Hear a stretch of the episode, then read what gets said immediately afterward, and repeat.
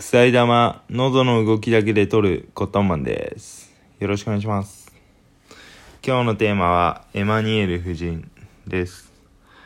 このお話は、前、前、前回の話、第33回のラジオの話の続きになります。その話は、思春期の多感な時期の頃の僕の話なんですけど、なので、ちょっとその話の あらすじ、ちょっとさせてください。その前々前回の話のあらすじは、思春期の多感な時期の中学校2年生の頃の僕がお母さんの弟の部屋からエッチなビデオを拝借してそれを自分の部屋に隠していたのをお母さんにバレてお母さんは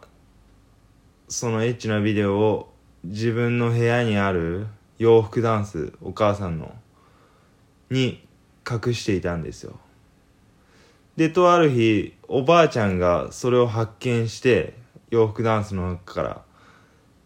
でその場に偶然居合わせた僕がそのお母さんが隠していた場所を知るっていう話から月日が流れてお母さんの弟が出稼ぎから帰ってきてエッチなビデオが自分のバッグにないことに気づいてでお母さんの弟から僕がエッチなビデオを撮ったことをお母さんの弟にバレるっていう話なんですけど今日はその続きです。でそのバレた時のその僕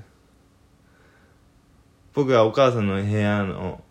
お母さんの弟の部屋にこう入って怪しいタンスがあってその怪しいタンスをこう開けたら怪しいバッグがあってでその怪しいバッグのをファスナー開けたら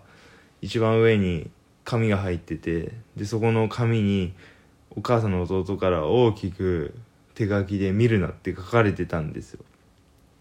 で僕はそれを見た瞬間に「いい!」って思ってめっちゃびっくりしてうわーってなってうわやばいなと思って。でとりあえずその紙をこう手に取ってすぐ右に置いてですぐエッチなビデオをこう探し始めたんですよ僕は。で思春思春期の多感な時期の僕はすぐにエッチなビデオを探し始めてでまた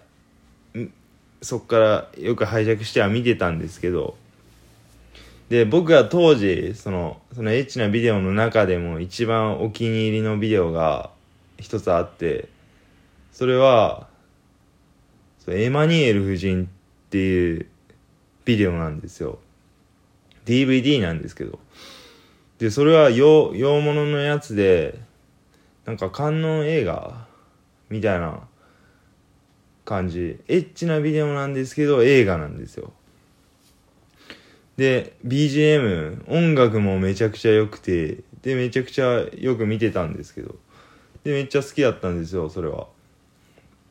でタイトルが「エマニエル夫人密かなる妄想の日々」っていうタイトルだったんですけど。でめっちゃ見ててで当時その僕中学校2年から3年だってそのサッカー部だったんですよ。でそのサッカー部の後輩もう同じく思春期の多感な時期の子ばっかりで。で僕はサッカーは下手なんですけどエッチなビデオをその後輩に「やべえのあったぜ」って言ってこう貸してたんですよ。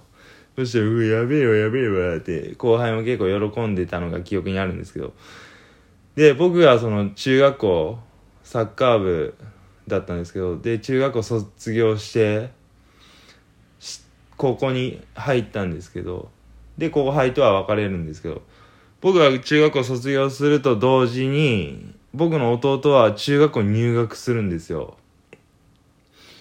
で僕の弟もサッカー部に入ったんですよね。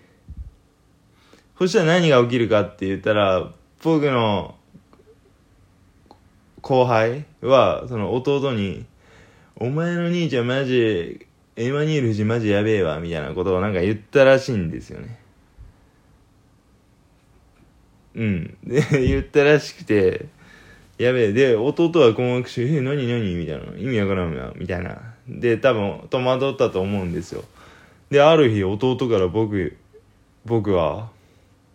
お兄ちゃん、お兄ちゃん。え、何？って言ったエマニュエル夫人って何なん？って言われたんですよ。